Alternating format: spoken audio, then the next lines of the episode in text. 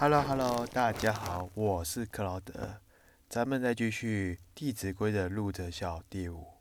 入则孝五，亲有过，见使根，怡无色，柔无声，谏不入，悦复见，好其随，踏无怨。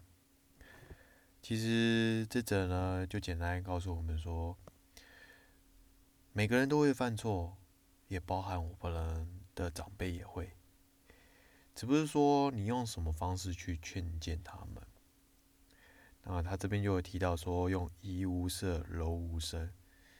其实有时候人与人之间就是好好相劝就好了，不用在那边为了大小声，或是认为自己是对的，然后一定要征服别人。其实真正。是要用同理心，要用感化之心去感化对方。这样一来，人家会慢慢的认认同你。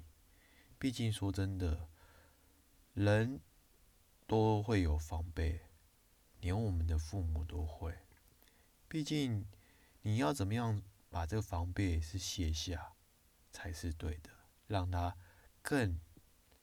接受你的建议，其实很多人就是不懂得这样的效果，而我们的《弟子规》就讲得很清楚，让你明白说，哎，其怎么样让我们跟父母的孝悌可以进退，让他们呢不仅呢免于有过错，让他们呢一生成为了大错，也可以纠正他们。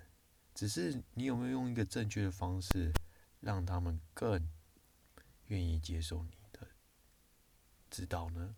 可不是吗？好，今天的分享就到这里。